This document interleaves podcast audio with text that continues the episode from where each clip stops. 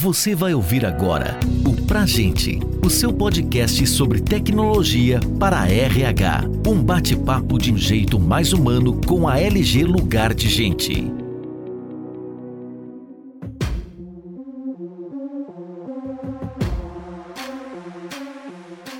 Sejam bem-vindos. Eu sou a Dani Vasconcelos, gerente de inovação e SG da LG Lugar de Gente. E estou aqui com a Andrea. Andrea, fique à vontade para se apresentar, nos fale um pouquinho mais aí sobre você. Muito obrigado, Dani, muito obrigado, Lugar de Gente, pela é, oportunidade de estar aqui com vocês. Me apresentando brevemente, eu sou o Andrea, sou italiano, moro há mais de 10 anos no Brasil. Cheguei no Brasil, já fui diretor do Tinder na América Latina, fui diretor digital na L'Oréal e sou hoje palestrante e professor de MBA na Fundação Lum Cabral. Tenho três livros publicados sobre liderança e transformação digital. Então, Estou aqui muito feliz de poder bater um papo com você, Dani, sobre esse tema tão importante. Obrigada, Andréia. Vamos começar então aqui né, com o nosso tema: diagnóstico do RH, apagar incêndios ou ser ponte para inovação. Tenho certeza que a nossa experiência e os tópicos que vamos debater vai agregar muito para quem está nos assistindo. Então vamos lá. Andréia, começo com uma pergunta que está no tema do nosso bate-papo hoje. E eu estou ansiosa para ouvir as suas percepções. Como os profissionais que estão nos acompanhando podem fazer um diagnóstico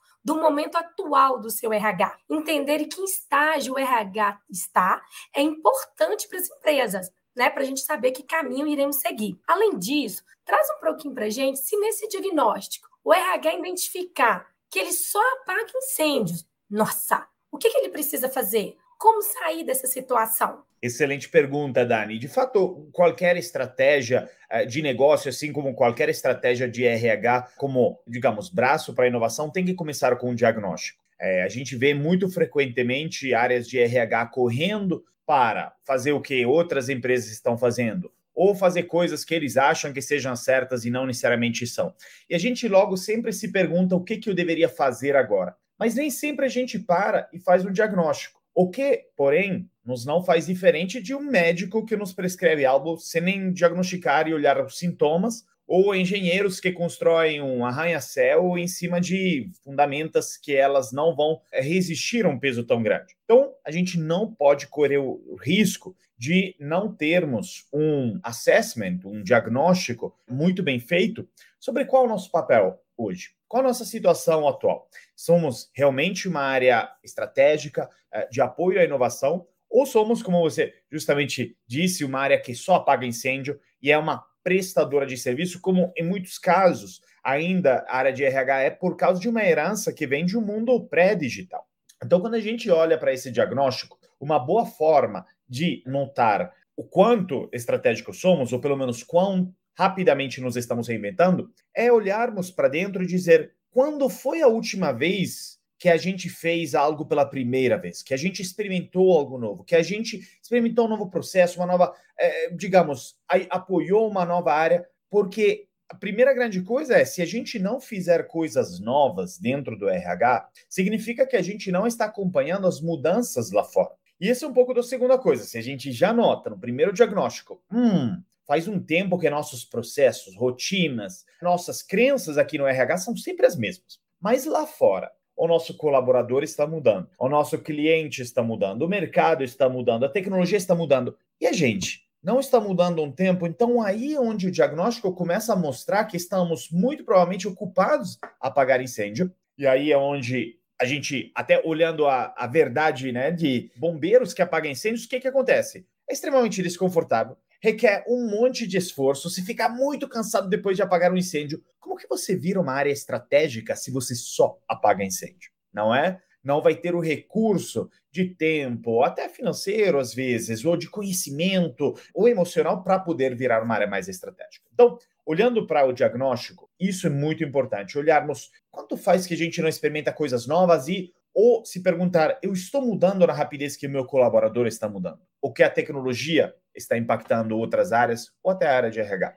E, chegando à parte final da sua pergunta, se for notado que realmente estamos ali só para apagar incêndio, estamos aí só chegando de última hora para poder resolver problemas ou da nossa ou de outras áreas, é aí onde a gente tem que pensar como que a gente redesenha toda a nossa área todos os nossos processos, nossas crenças, redefine tudo isso para poder acompanhar essas mudanças externas. É, eu acho interessante essa parte do diagnóstico, porque nele também a gente pode às vezes perceber que existe a cultura da empresa. A empresa pode estar dentro de uma cultura que as outras áreas estão experimentando. E a gente do RH não está. Isso também é crítico. Por que, que a gente consegue ter um ambiente, vamos dizer, fértil, que as outras áreas se sintam confortáveis e seguras para experimentar e a gente do RH não? Então, eu acho que quando a gente faz um diagnóstico, que esse diagnóstico ele também olha a cultura da empresa como um todo, a gente tem um elemento a mais. É uma questão organizacional, ou seja, a empresa toda não está criando um ambiente seguro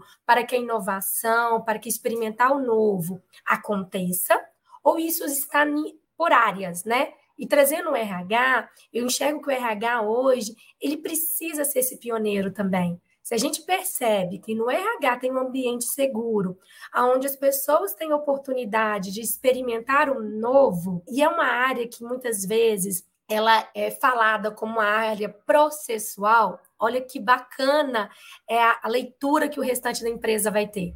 Se o RH está inovando e transformando, por que não nas outras áreas, né? A gente consegue ser um exemplo também para a organização. Vamos entrar agora um pouquinho no tema que eu sou, sim, completamente apaixonada: inovação. Para você, qual é o papel do RH quando falamos em inovação? Vamos aí ó, picar com aquele mosquitinho da inovação nossos colaboradores de RH que estão nos ouvindo. Você acredita também que a inovação na área de gestão de pessoas impacta a humanização? Existe uma crença, né, que quando a gente inova, a gente deixa de ser uma área humanizada. Você acredita nisso? Com certeza, Dani, podemos dizer que inovação e pessoas vão de mãos dadas, não conflitam, pelo contrário. Aliás, eu gosto de dizer, até é, um, é o nome de um capítulo do meu primeiro livro, das seis competências para surfar na transformação digital, eu digo que inovação começa na área de RH. Porque o que, que eu quero dizer? Muitas vezes a gente associa a inovação com tecnologia, com complexificação de processos ou de produtos, com novidade, mas não necessariamente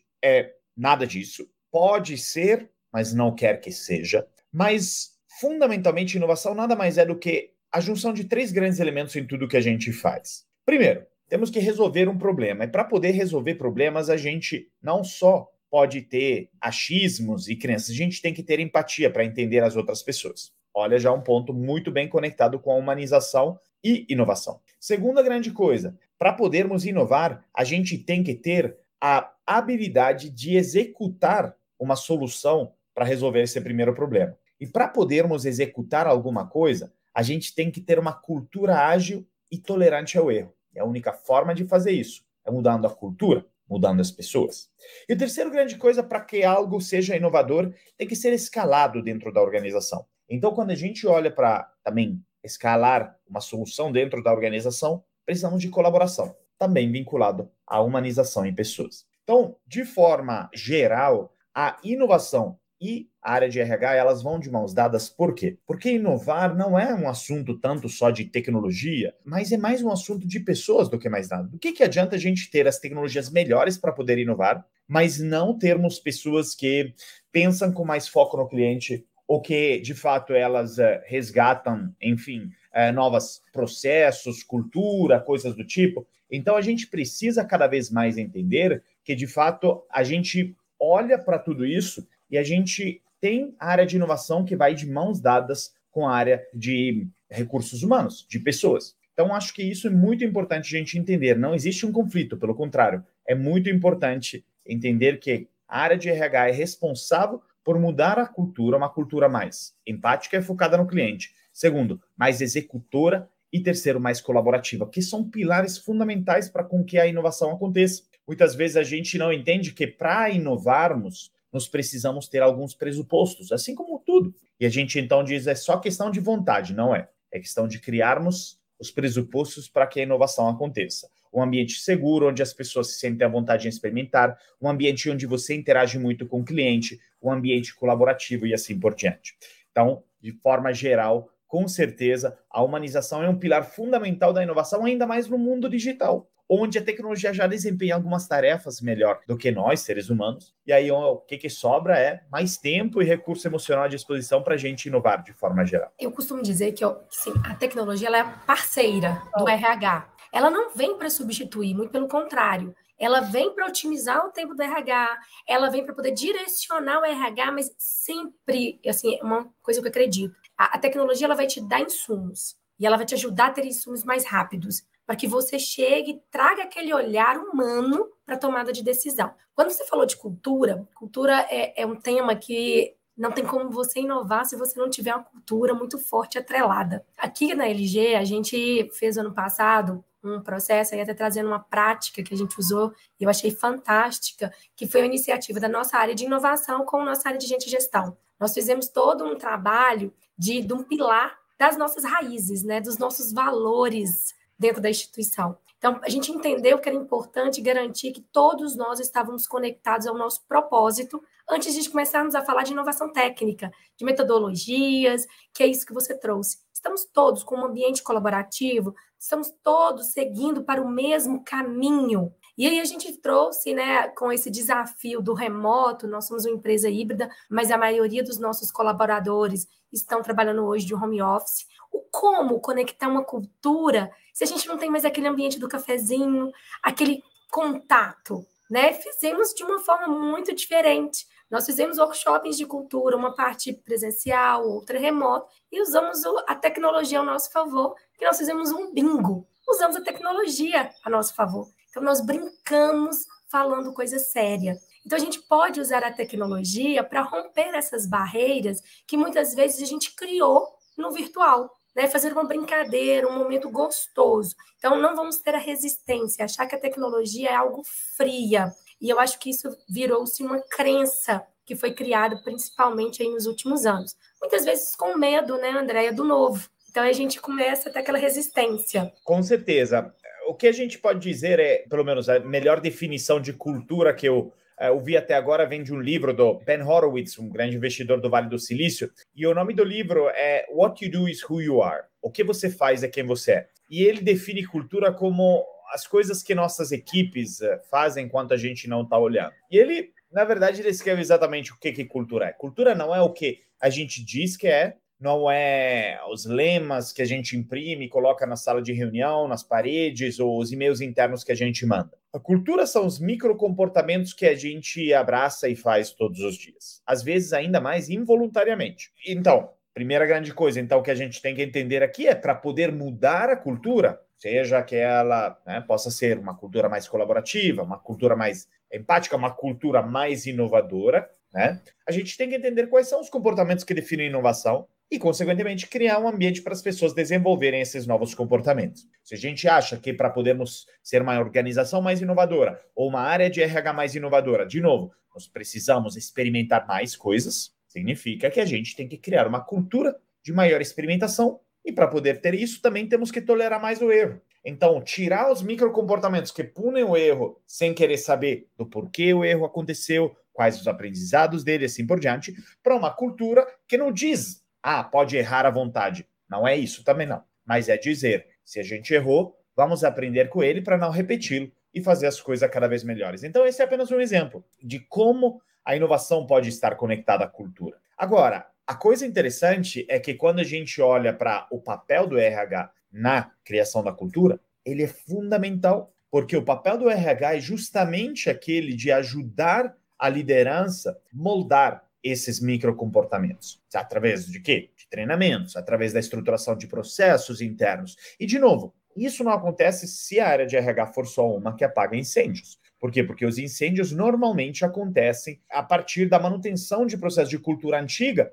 que estão desalinhados com o que o mundo de hoje requer e ali onde acontecem os incêndios. E a gente entra, resolve aquele problema, às vezes pode ser no onboarding de novos colaboradores. De novo, faço um exemplo. Geração Z entra na empresa hoje com expectativas totalmente diferentes sobre como ela pode informar-se e acessar as informações sobre a empresa, como conhecer as outras pessoas, eh, como fazer isso e aquilo. E se a gente né, apenas fica resolvendo os problemas de onboarding de forma individual, esse colaborador insatisfeito e assim por diante, e não olhar para a área de onboarding e repensá-la de forma geral, aí a gente só está apagando incêndio e não está sendo uma área estratégica de inovação que é sentar com a liderança, ou enfim, sentar com outras áreas para poder repensar todo esse modelo diante de um tipo de colaborador que está mudando. O exemplo da geração Z, mas podem ter outros. Então, eu acho que isso um pouco, digamos, o tema, o RH deve possuir um papel estratégico dentro da empresa, não apenas como área de suporte, é perfeito. Então, eu acho que é o comentário perfeito. Sim, é, é interessante.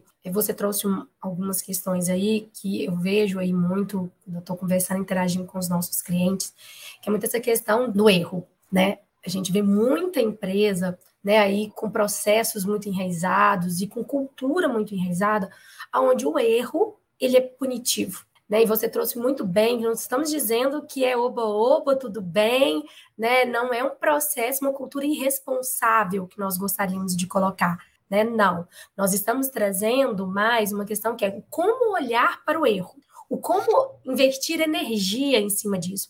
Muitas vezes a gente gasta, e pensando no Pareto 80-20, a gente gasta 80% punindo, julgando e 20% pensando na solução, pensando como evitar que esse erro não aconteça, como a gente pode criar estratégias para desenvolver essa equipe, para evoluir os nossos processos, né? Se uma vez nós temos a clareza de que nós temos os profissionais corretos, com a cultura correta, com o senso de engajamento, o erro ele pode ter acontecido em função de algum processo que não está bem definido ou falta de conhecimento. Então, quando você traz o papel do RH, um RH que ele é menos operacional, ele tem tempo para acompanhar e orientar a gestão e as equipes em situações como essa. Se eu estou numa equipe onde o tempo inteiro eu estou apagando incêndio, é sempre aquela loucura, não tenho tempo para nada, opa, vamos entender como que os problemas são tratados né? O pós. Senão a gente fica naquele ciclo. Né? Hoje eu resolvi um problema, mas eu não estou me preparando para que amanhã ele não aconteça.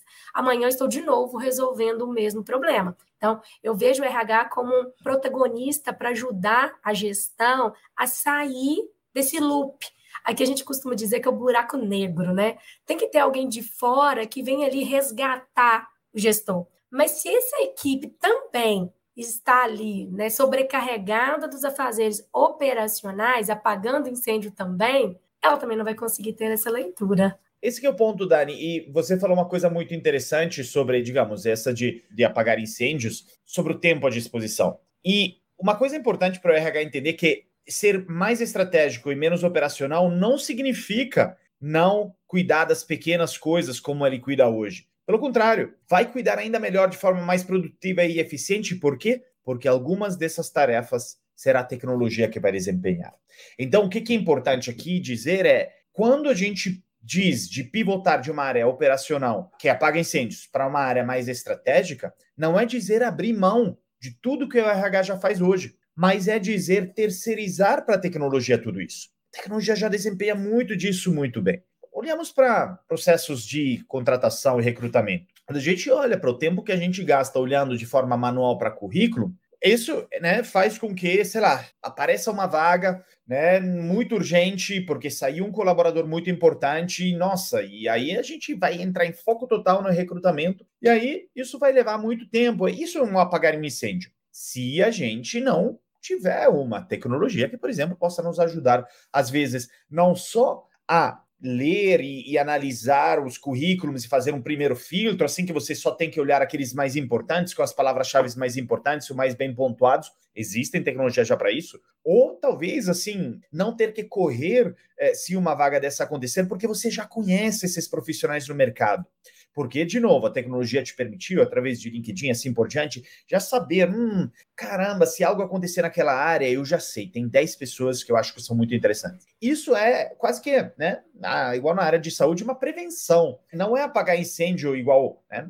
Hoje em dia, a área de saúde ela intervém após o surgimento de sintomas de doenças crônicas. Então, não é tão preventiva, convenhamos. Sim. Através da combinação de dados e tecnologias e um melhor processo de tomada de decisão de médicos, a gente consegue minimizar o impacto de doenças crônicas, antecipando os seus sintomas, olhando para as correlações de dados. E o que nos ajuda aqui é a tecnologia. E a mesma coisa para o RH, é identificarmos quais são as operações, os processos, as rotinas do dia a dia que podemos terceirizar para a tecnologia. Currículo são alguns exemplos, mas tem muito mais. Tem até o chat GPT que nos pode ajudar em muitas coisas. E aí, Sim. sem medo, ou pelo menos, óbvio, com supervisão, mas sem medo, terceirizaram algumas dessas e o resultado será maravilhoso. Mais tempo e recurso emocional de exposição para podermos ser uma área mais estratégica que apoia a inovação. É, de fato, assim, né, até pela sua fala, é, não tem como falar de inovação no RH sem citar como a tecnologia pode contribuir para esse processo, principalmente com essas transformações que nós estamos vivendo aí nos últimos anos. Vou até aproveitar para encatar aqui já uma pergunta. Gostaria de ouvir como os palestrantes veem essa inserção da tecnologia e inovação para a área de RH sem prejudicar o lado humano e prevalecer somente os recursos. Né? É, o André trouxe aí já alguns insights, mas aí, André, você podia dar uma contextualizada, uma resumida, como a gente entende que a tecnologia ela não é concorrente, ela não é vilã do lado humano, pelo contrário, né? Bom, o que eu posso dizer é o seguinte: quando a gente olha para a tecnologia, às vezes temos esse medo que ela tire o lado humano. Mas a verdade é que ela fortalece o lado humano, por quê? Porque nos dá a chance de desenvolver mais a, aquelas que podemos chamar de soft skills, né? Quando a gente olha para as habilidades que cada profissional, não só da área de RH, mas da empresa tem, nós podemos dividir em dois grandes blocos. Habilidades técnicas, as chamadas de hard skills, e as habilidades comportamentais, as chamadas de soft skills. E, tradicionalmente, as hard skills, as técnicas, elas foram e até hoje são predominantes nas organizações, nas empresas. Por quê? Primeiramente, porque são mais fáceis de tangibilizar, de medir, de avaliar, de transferir. Pense bem, eu tenho muita mais facilidade, teria, pelo menos se eu estivesse recrutando para uma vaga que precisa de fluência em inglês, de avaliar a fluência em inglês daquele colaborador na hora da entrevista, muito mais do que saber avaliar, sei lá, o grau de empatia que aquele colaborador tem, o grau de colaboração, o grau de pensamento crítico, percebe? E aí, no ambiente de trabalho, que obviamente valoriza produtividade, eficiência, números, né, analítico, é difícil, né, argumentar que soft skills elas sejam mais importantes. Por quê? Porque elas, afinal, como que eu consigo ver que um colaborador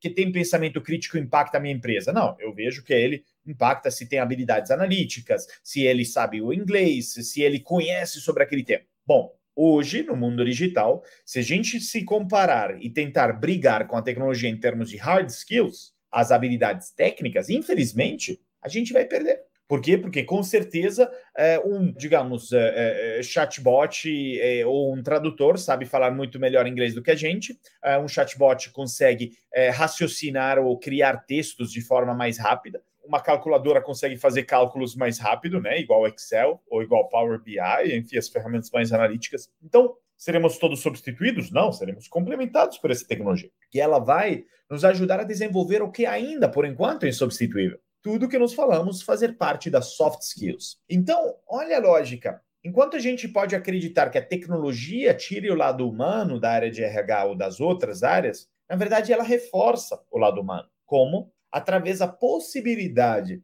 de se apropriar de tarefas que estão muito vinculadas a hard skills, e aí nos dá finalmente a oportunidade de desenvolver as soft skills que são tão necessárias, são tão intangíveis, é verdade, mas ao final às vezes são até mais importantes no mercado do trabalho de hoje e na área de RH de hoje. Então, acho que existe uma sinergia muito forte, não, não são substitutos.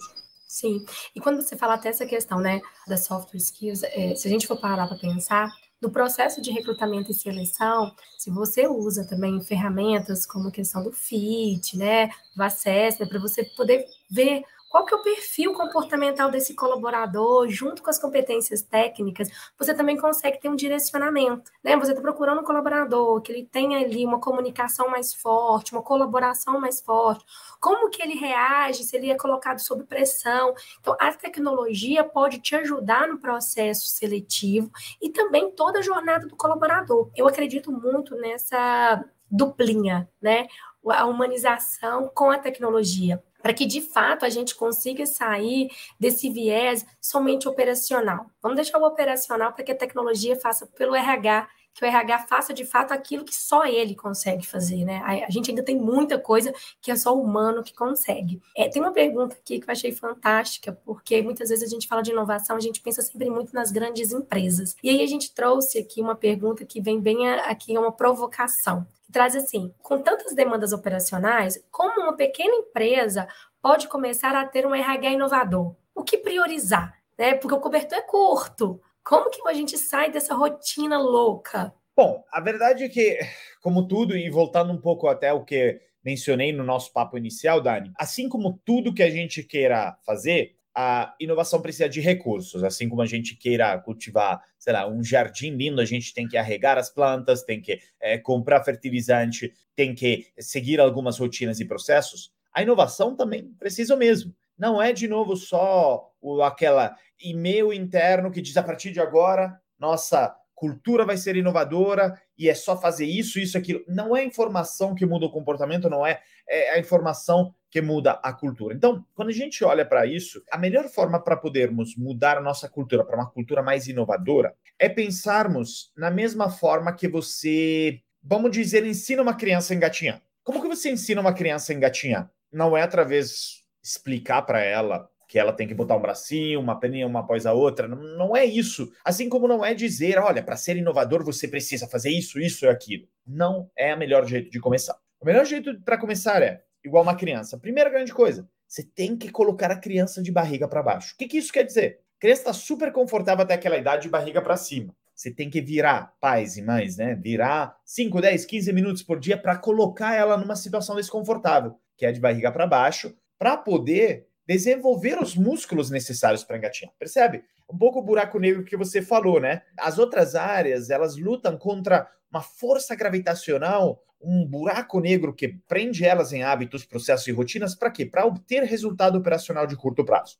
Só que tem um problema. Inovação, às vezes, ela vai contra o resultado de curto prazo. E eu sei que muitos podem dizer: caramba, mas tudo que eu sei sobre a inovação é que ela gera eficiência. Na verdade, o resultado da inovação gera eficiência, mas o processo de inovação pode ser um pouco ineficiente. Você paga, você cobra algo. É igual, sei lá, se eu, como palestrante, queira, é, né, está dando certo o meu negócio no Brasil, mas queira inovar com um tema novo que eu quero lançar em outro mercado, nos Estados Unidos. Vamos supor. O que, que vai acontecer? Eu vou ter que me mudar para Estados Unidos e começar a falar de um tema que eu sei que ninguém vai me contratar no começo eu vou perder dinheiro. Então, eu gosto de fazer essa mesma analogia com a cantora Anitta. Ela escolheu abrir mão de, com certeza, muitos shows no Brasil, deixando de ganhar dinheiro no curto prazo, para hoje ser uma das artistas mais respeitadas também nos Estados Unidos. Por quê? Porque são decisões deliberadas que as áreas de negócio, assim como a área de RH dentro da empresa, tem que fazer. Que é,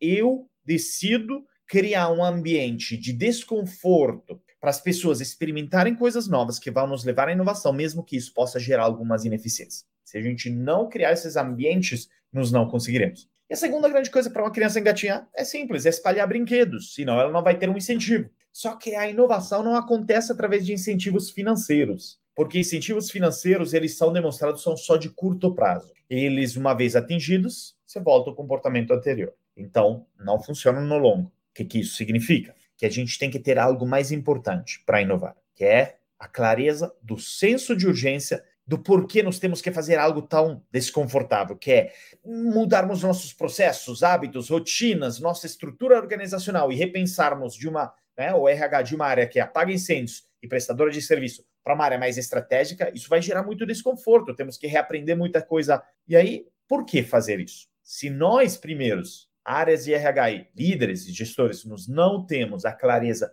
do porquê é tão importante inovar, aí dificilmente a gente irá engatinhar naquela direção. Eu acho que então, voltando à tua pergunta e resumindo ela, precisamos de duas grandes coisas. Um é criar um ambientes de experimentação e aprendizado e segundo, termos os incentivos certos, muitos dos quais são vinculados à criação do senso de urgência como parte da cultura entendendo que ó, lá fora, cliente, tecnologia, colaborador, mercado, consumidor estão mudando e somos nós que temos que mudar de forma proporcional. Só assim a gente consegue operacionalizar a inovação.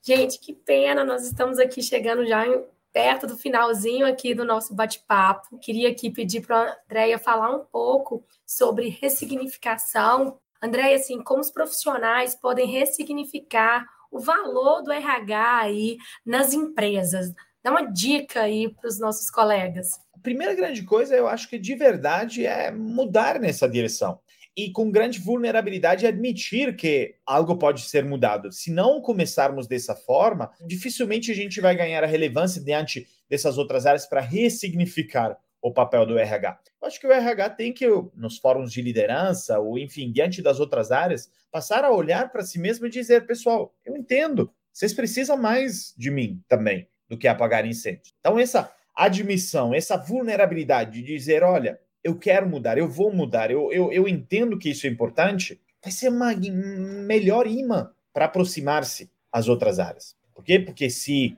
as outras áreas veem uma grande vontade e senso de urgência dentro do RH de se reinventar, caramba, elas vão dizer: opa, está começando algum movimento. E aí é onde muito importante a gente não deixar a peteca cair, realmente entregar então, acho que para ressignificar, a gente tem que mostrar para as outras áreas que a gente está disposto a ir nesse caminho do desconforto, que é mudar nossos processos, repensar nosso papel, aprendermos coisas novas, aproximarmos ao nosso cliente final, não necessariamente só o colaborador. E é ali onde a gente vai ter esta aproximação das outras áreas e um papel cada vez mais importante dentro do processo e da cultura de inovação. Acho que tudo isso é fundamental, né? Perfeito.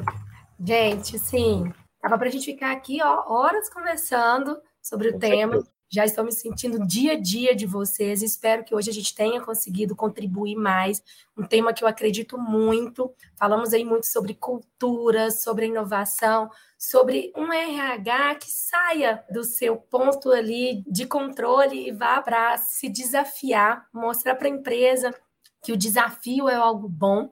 E eu queria só voltar em uma parte que a Andrea trouxe que eu acho muito importante, que as pessoas acham que a inovação ela traz o resultado de imediato. Muitas vezes na inovação nós estamos plantando, criando o primeiro solo para depois a gente ter árvores muito bacanas. É o olhar a longo prazo, é um olhar para de fato o crescimento da empresa. A gente, quando a gente está no operacional, apagando incêndio, a gente está focando só no hoje, no que está doendo agora. Eu não estou trabalhando para criar um ambiente que vai gerar esse fruto, esse retorno. Então, às vezes, o trabalho de inovação é silencioso. A gente tem que ter muita resiliência ali e acreditar muito nele. Então, tenham paciência, não desistam, sejam corajosos para começar. E às vezes a inovação, ela acontece em pequenas atitudes nossas do dia a dia.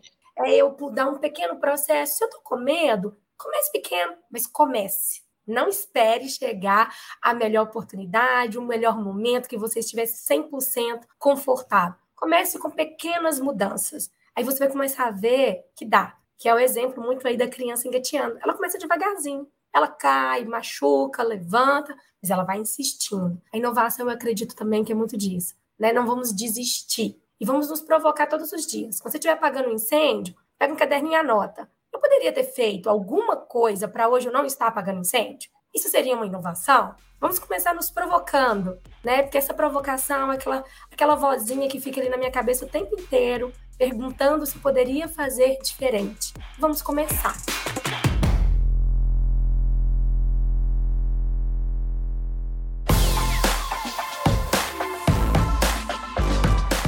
Andréia, queria aqui que você aí se despedisse dos nossos colegas que estão nos ouvindo, agradecer muito né, a sua gentileza, amei o nosso bate-papo, né, a gente poderia falar muito tempo aqui ainda, mas dê aí um recado final para a gente sair daqui ó, com vários RHs, com o mosquitinho da inovação sendo picados, para que a gente consiga aí promover cada dia mais um ambiente seguro para inovação. Com certeza, Dani. Primeiramente, agradeço você, a LG Lugar de Gente. É, essa parceria realmente é duradoura, é um, é um grande prazer, uma honra estar aqui hoje. O que eu posso dizer como palavra final é o seguinte: para a gente criar um ambiente seguro e de inovação, a gente tem que balancear muito bem tecnologia e humanização. A tecnologia ela vai desempenhar algumas das tarefas que ocupam mais tempo, são mais burocráticas, são aquelas que mais estão vinculadas a apagar incêndios da área de RH. E temos que, após experimentos e aprender como funcionam essas tecnologias, terceirizar para ela toda essa parte.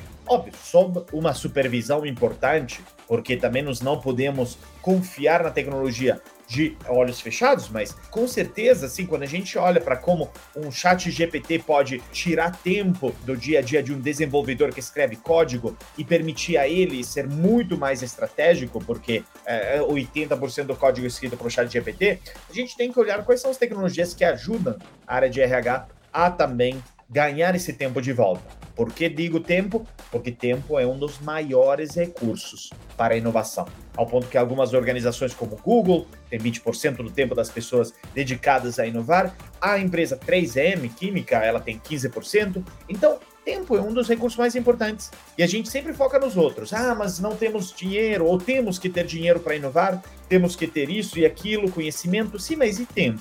Então, o tempo é uma das coisas mais importantes e é onde a tecnologia nos ajuda. Então, para poder evitar de só apagar incêndios, óbvio que sempre terão incêndios e aí de vez em quando a gente terá que apagá-los, para podermos virar uma área mais estratégica, precisamos trabalhar junto com a tecnologia para humanizar mais a nossa relação com as outras áreas e humanização, como a gente viu, ela é um pilar fundamental da inovação. Por quê? Porque muda a cultura através dos grandes pilares da inovação. Então, eu acho que é um conúbio perfeito e é importante a gente entender que as duas coisas não competem, pelo contrário. Muito obrigada, Andréia. Gente, então nós ficamos por aqui. Até logo. Muito obrigada.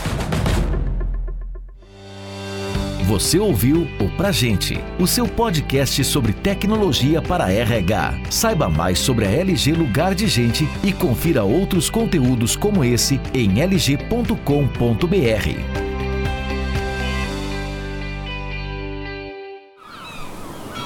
Este podcast foi editado pela Maremoto.